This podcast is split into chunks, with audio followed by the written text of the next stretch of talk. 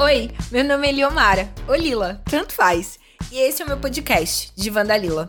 Na companhia de amigos e de quem entende do assunto, eu tento organizar as ideias depois de vários surtos coletivos. Ou individuais. Bem mais individuais.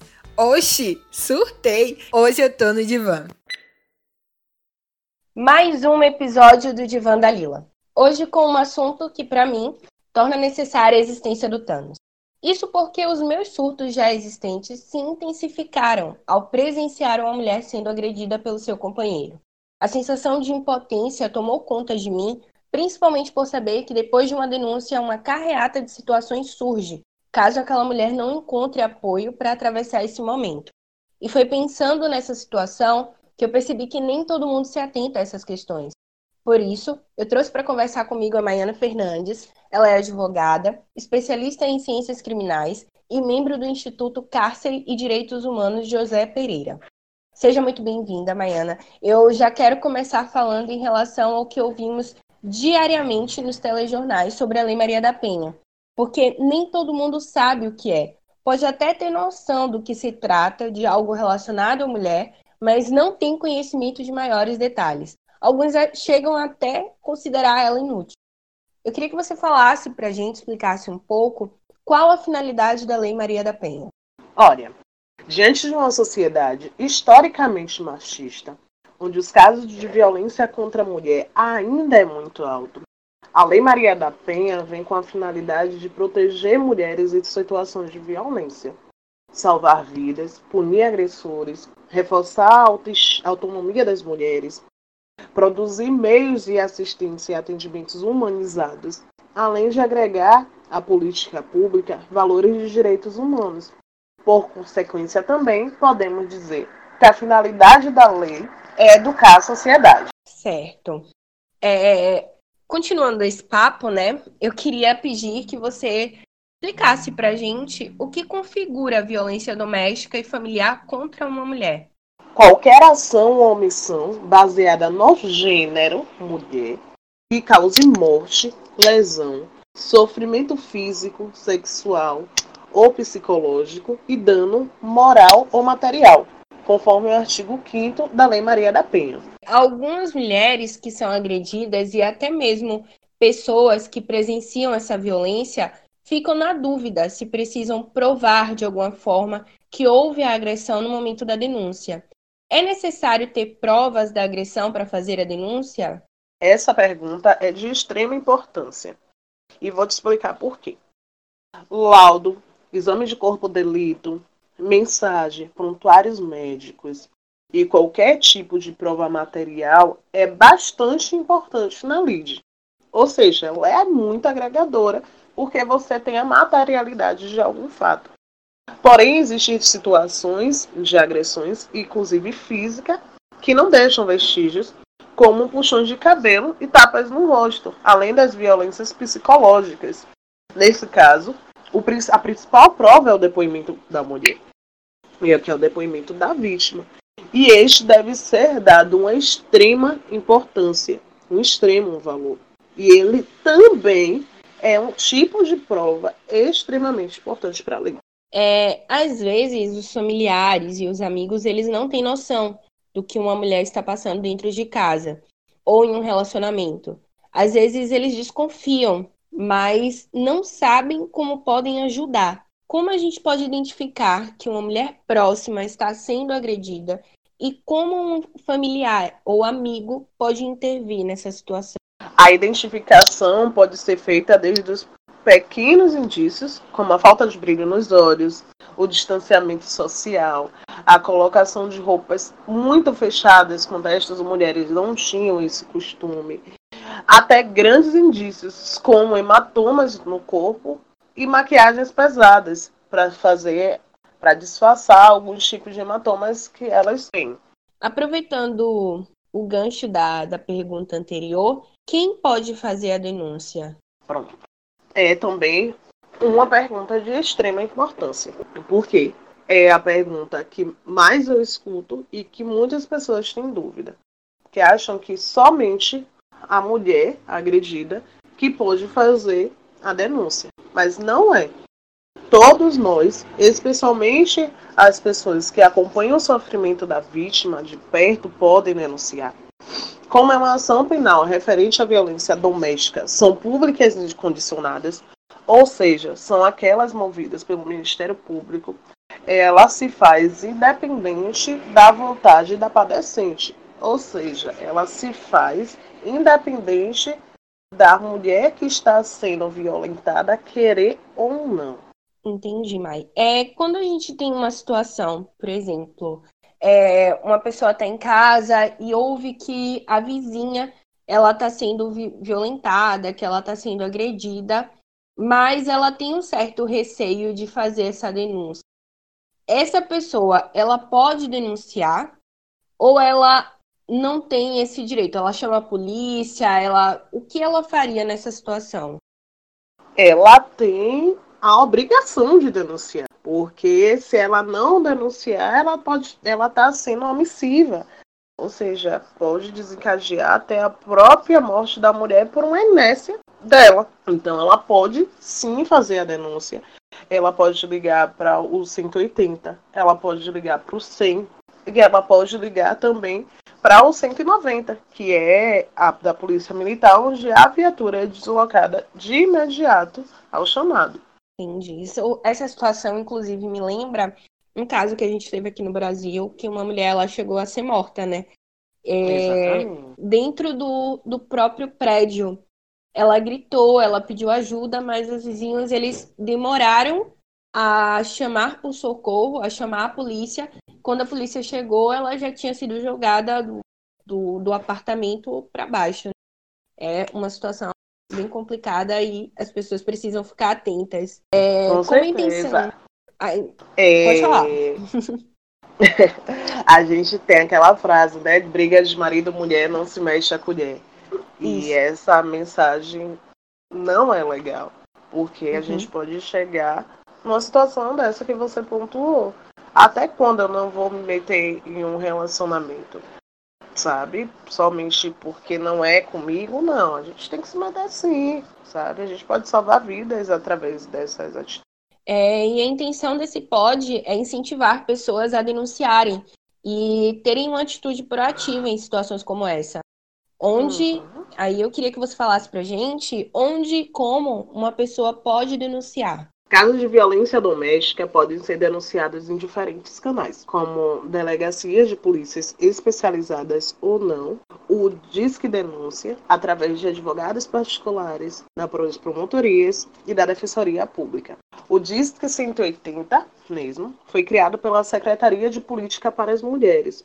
Ele funciona 24 horas por dia abrange todo o país e as denúncias podem ser feitas de formas anônimas e gratuitas. Sendo feita a denúncia por esse canal, ela será encaminhada para o Ministério Público, lá será analisada e a partir daí se tornarão as providências adequadas como encaminhamento para a equipe psicossocial, entre outros. Nós temos também o Disque 100, igual ao supracitado. Ele funciona 24 horas por dia, incluindo sábado, domingos e feriados. As ligações podem ser feitas de todo o Brasil por meio de qualquer terminal telefônico fixo ou móvel. O serviço prestado por esse canal pode ser considerado como um pronto-socorro dos direitos humanos, pois atende também situações de grave violências que acabaram de ocorrer ou que ainda estão em curso, acionando um órgão competente possibilitando flagrante. Se não tiver delegacia especializada ou se as vítimas testemunhas não tiverem condições de se deslocarem para a DEAN, que é a delegacia de atendimento à mulher, elas podem procurar uma delegacia comum, onde nesta ela deverá ter prioridade de atendimento e registrar sua queixa, ou mesmo ela pedir ajuda por meio do 190. Através do 190, será deslocada uma viatura da Polícia Militar até o local. Havendo flagrante da ameaça ou agressão, o homem é levado à delegacia, registra-se a ocorrência, após o editiva das partes, e na audiência de custódia, decide se ele responderá em liberdade ou não. Por fim, a denúncia também pode ser realizada através dos defensores públicos e advogados particulares, com uma pequena observação. para o recebimento da assistência gratuita, a mulher deve receber até três salários mínimos por mês. Ou então ela comprovar que, mesmo recebendo mais, não tem condições de fazer o pagamento de advogados particulares. Essa situação, essa questão de fazer a denúncia, me lembrou um vídeo que circulou bastante nas redes sociais nesse período de quarentena, que era um, uma reunião de trabalho, a mulher estava toda arrumada, quer dizer, só ela estava de maquiagem, só ela que estava toda arrumada, e a chefe até comenta, e o marido tá atrás. Aí uma das colegas de trabalho percebe, é a hora que ela fala, é, chama, e aí ela diz que o porteiro tá chamando o marido, né? E aí ele Sim. desce e aí ela fala para ela trancar a casa. Me chamou bastante atenção, porque é um vídeo que retrata uma situação comum, mas que nem todo mundo consegue ter essa, essa atitude, né? Identificação. Né? E a identificação Exato. também. Também. E de chamar a polícia para ir até o local, estando em um outro lugar, estando à uhum. distância. É, foi uma situação que chamou bastante atenção e também pelo fato de da, da colega de trabalho reconhecer, né? Tem um homem na, na reunião e tem a chefe. E nenhum dos dois consegue identificar, tanto que eles ficam sem entender o que estava acontecendo nessa situação. Exatamente. Por isso é de extrema importância, né? A gente saber uhum. Algumas identificações de que a mulher está sofrendo. Não teve, no, neste vídeo especificamente, não teve sentido. Ela uhum. tá toda arrumada e toda maquiada. Você vê que é Sim. uma reunião extremamente informal e ela tá toda coberta, né? Uhum. Com a blusa social toda fechada e com a maquiagem bem forte. Com relação à denúncia nesse caso, é... eu vi o marido desceu, a, a colega mandou ela se trancar no quarto ou se trancar em casa. E ne nessa situação, ele seria encaminhado à delegacia ou os policiais apenas fariam algumas perguntas a ela e a ele ali mesmo no local? Não, não. Ele seria encaminhado para a delegacia. Até porque quando a gente liga para o 190, é, a polícia militar que é investigar, é, é, vai lá. E a polícia militar não é uma polícia de investigação. Então, ela, ou pela, eles podem, os policiais militares podem até ouvir as partes, né, até para saber a situação e, e, encaminhar. No entanto, eles devem levar para a delegacia de, da Polícia Civil, a delegacia de polícia, e lá as, as partes, tanto a vítima como quem está sendo acusado, serem ouvidas pelo delegado. Fazendo isso, o delegado registra a ocorrência e, a depender do caso, vai logo para a audiência de custódia, que lá o juiz que decidirá se ele vai responder em liberdade após a audiência de custódia, se ele vai responder em liberdade ou se ele vai responder preso. A coragem dessa colega de trabalho, né? Ela me chamou a atenção, porque eu já conversei com algumas pessoas que tinham medo de denunciar.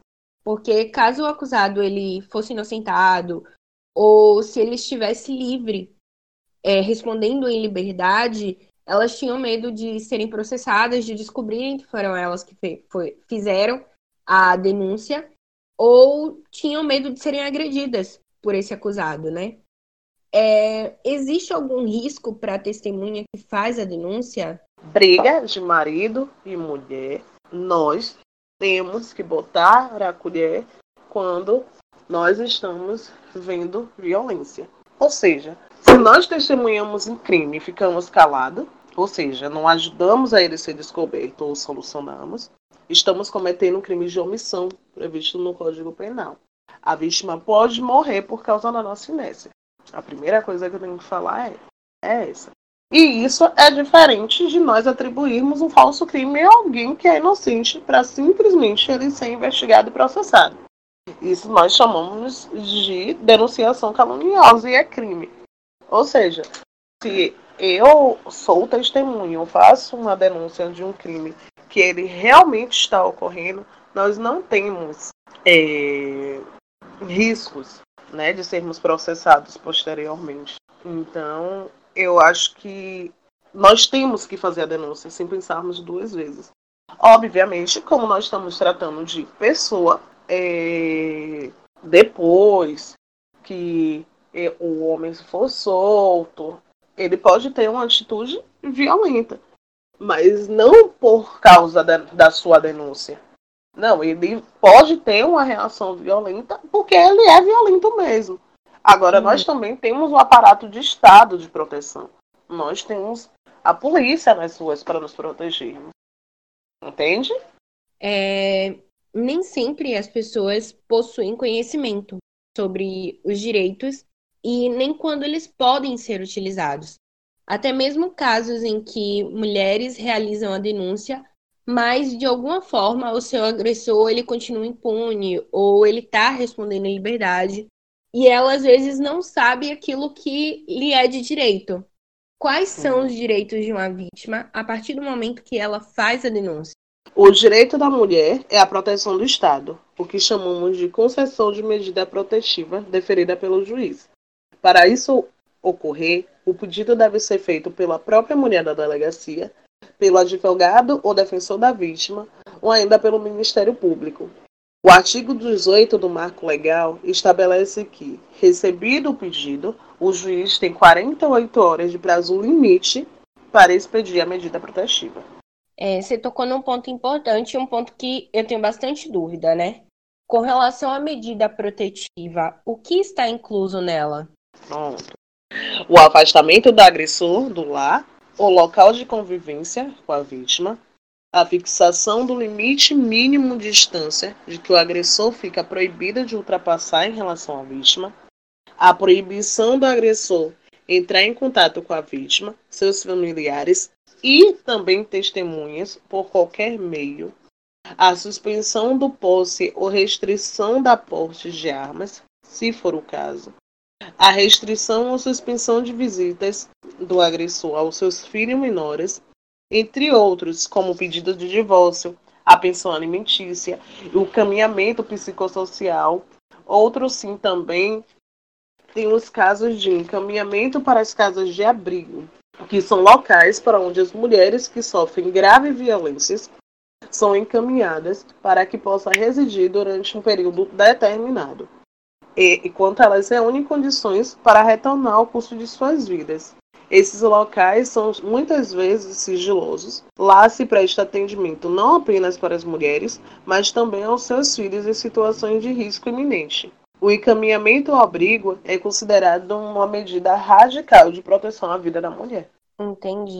É, teve um caso que, que chamou bastante atenção que aconteceu aqui na Bahia, em Camaçari, que foi daquela menina que ela era abusada pelo pai e ao mesmo tempo a mãe ainda sofria violência. Violência, sim.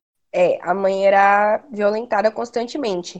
E aí ela teve a coragem, ela conseguiu fazer a denúncia, porque existe todo um processo até uma pessoa conseguir fazer uma denúncia. Hum. E ela fez a denúncia e aí ela foi junto com a mãe dela e com a irmã para uma casa de proteção. É, nem todo mundo sabe que existe é, essa possibilidade, né? Quando a hum. mulher ela depende exclusivamente do marido financeiramente e ela não tem um outro lugar para ir, né?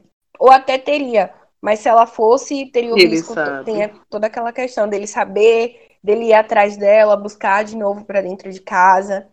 É dentro da medida protetiva que está inclusa essa questão da mulher ter um local para ela ficar, não é isso? Sim, exatamente. Esses casos são analisados pelos serviços psicossociais e detectado que essa mulher corre esse risco iminente, ela é encaminhada para essas casas de proteção. É, para ir para essas casas de proteção, ela tem que aceitar. Até porque se tem todos os termos que ela vai ficar proibida de falar por um determinado período sobre onde ela está, justamente para proteger. Então, contatos com pessoas externas, questões de aparelho celular, entre outras coisas, são mais restritas.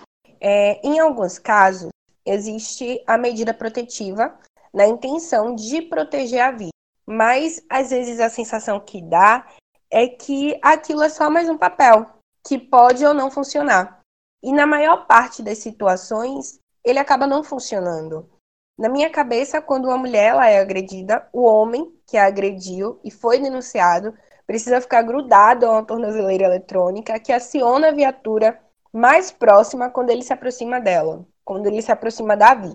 Quando o agressor ele não obedece à medida protetiva, o que acontece com ele? A consequência para o descumprimento de qualquer das medidas protetivas de urgência é a prisão preventiva do agressor, pois o mesmo comete o crime tipificado no artigo 24A da Lei Maria da Penha. E este está sujeito à pena de três meses a dois anos de detenção. Entendi. Mas assim, é, como é que pode ser dito para a polícia que esse agressor ele tá próximo da vítima, porque a vítima às vezes nem sempre ela tá vendo. Às vezes ele tá por perto, ele tá rondando, ele tá cercando. Por isso que eu falei da tornozeleira eletrônica. Meu sonho era isso acontecer aqui na Bahia, né? Porque o nosso índice de violência contra a mulher aqui é, é gritante. E eu fico observando essas situações porque às vezes o, o infeliz ele consegue perseguir a mulher sem ela nem perceber que ele está perseguindo. É, na situação, a vítima ela pode até não perceber sempre, mas vamos supor que em um momento ela percebeu que o agressor está frequentando, está nos mesmos ambientes que ela, na intenção de intimidá-la. É, como ela pode fazer a denúncia? Ela liga direto para a polícia? Exatamente. Ela espera algum momento para ligar ou é, tem que ser de imediato para acontecer o flagrante? Ela pode ligar imediatamente para o 190 e chamar a polícia militar, que a viatura será deslocada para o, o, local específico que eles estão. É, é comum quando uma mulher é agredida, ela também ser culpada pela própria agressão. Chega até ser ridículo pronunciar isso em voz alta, mas algumas pessoas elas não entendem por que uma mulher demora para denunciar ou não denuncia o seu companheiro. Existem muitos outros fatores que envolvem essa questão? Temos vários motivos para que isso ocorra. Muitas vezes essas mulheres estão tão violentadas psicologicamente que se culpam e se envergonham é, da violência que elas sofrem. Outro fator que percebemos muitas vezes é a falta da estruturação na família o medo e o desconhecimento dos direitos que elas têm. Por estes e por outros motivos que nós não devemos julgar, né? Uhum. Nós não devemos julgar nunca essas mulheres. É, existe sempre a situação, a gente sempre ouve, né? Que a mulher, às vezes, ela gosta de apanhar. Que a mulher são comentários que a gente ouve frequentemente. Que a mulher, ela gosta de apanhar. Que a mulher, ela não denuncia porque ela gosta da situação que ela está vivendo, que ela também tem culpa. São coisas que a gente sempre ouve quando se trata da violência contra a mulher. Existe sempre um, um fator da sociedade de ficar uma culpa também para a vítima, uma dificuldade em entender que ela é a vítima e que a situação que ela está passando é uma situação que ninguém deveria tentar culpá-la de alguma forma por isso. É por isso que esse é um assunto bastante delicado que eu quis trazer para a gente conversar, até por entender que as, as pessoas ainda são muito omissas quando elas presenciam uma, uma mulher sendo agredida. É, é, além de ser omissas, tem essa questão da culpabilização, que elas tentam jogar toda a culpa para a vítima, né, com relação ao que acontece. E ainda nessa onda, eu queria pedir para você dá para gente cinco orientações, que a gente já está chegando no finalzinho desse podcast, para você dar para gente cinco orientações do que fazer quando uma mulher é agredida. A primeira coisa que eu posso falar é se suspeitar que uma vizinha, parente ou amiga está passando por uma situação de violência, ofereça ajuda. A sutileza é importante nesse momento, pois, como eu já havia dito, muitas mulheres se sentem envergonhadas com medo e frágil por devido às situações que estão passando. Muitas vezes também elas nem sequer têm é, privacidade para falar com outras pessoas. Então, a dica que posso dar é incluir o recado em meio uma receita ou qualquer outra coisa que possa ser do interesse específico na mulher. A segunda é acredite na palavra da vítima e não a julgue. Não a julgue nunca. Eu sempre quando ouço algumas, ah, ela tá apanhando porque quer. Eu sempre pergunto para quem julga, né? Quem é que gosta de apanhar? Nós também temos, ter, tem, temos que ter o bom senso, né? Pra, uhum. No que nós falamos. Ninguém gosta de apanhar. E, e agressão também, nada justifica uma agressão. Nada. O mais que a gente saiba que é uma atitude, é, entre aspas, errada. Ninguém merece apanhar. A terceira é oriente sobre os canais de serviços disponíveis e tente convencer a ela que ela não está só. Mande textos falando sobre a temática, sabe? A quarta é combine sinal ou palavras de emergência. E a quinta, que eu posso dizer, é não silencie ao ouvir uma agressão. Chame a polícia por si só, denuncie os casos. Assim nós vamos estar salvando vidas, que este é o principal motivo para nós termos essa lei que é maravilhosa e nós temos uma sociedade digna. Ninguém, ninguém tem o direito de, de agredir uma outra pessoa. Ninguém tem o direito de tirar a vida de um. Então vamos, vamos denunciar que é extremamente importante. Estamos chegando, na verdade, chegamos ao final desse podcast e eu quero muito agradecer, Mai, porque é um assunto delicado, é um assunto que a gente precisa debater, que a gente precisa tornar natural ah, nas nossas rodas de amigos e que a gente precisa conversar e incentivar as pessoas a entenderem que é um crime, que elas precisam denunciar e que elas precisam sim meter a colher quando há uma briga de casal e elas precisam intervir para que menos mulheres venham a morrer nessas situações. Eu quero muito te agradecer por ter topado e o espaço agora está aberto para você, para você deixar o seu contato, as suas redes sociais e como o pessoal pode te achar. Pronto, primeiro eu tenho que agradecer pelo convite. Eu achei sua temática, sua disponibilidade e o fato de você querer ajudar as pessoas muito importante, muito necessário. Eu me sinto literalmente honrada pelo convite. E o segundo é minha rede social, meu Instagram é Maiana Fernandes, Maiana com Y e dois N's. Eu tenho meu telefone profissional, que é o 719-8676-3299, e meu e-mail, que é Maiana Fernandes, Maiana com Y, arroba hotmail.com. Esses são meus três canais de atendimento que vocês podem tirar dúvidas, mas posso fazer seus trabalhos também. E qualquer orientação, gente, que vocês quiserem, podem contar comigo. Eu algumas vezes demoro um pouco para responder, mas respondo e em situações de urgência podem me ligar. Você que acompanhou a nossa sessão até aqui, muito obrigada. Não deixa de ir no Instagram para poder compartilhar com a gente as situações que você já passou com relação a isso é, e como você enfrentou essa situação. Deixa também o seu feedback e sugestão para os próximos podcasts. Não deixa também de nos acompanhar, porque lá sempre vai ter novidade. Eu vou deixar a Maiana marcada também para vocês poderem encontrar ela mais fácil. É, muito obrigada por vocês terem ouvido até aqui. Obrigada, Mai. Um beijo e até a próxima.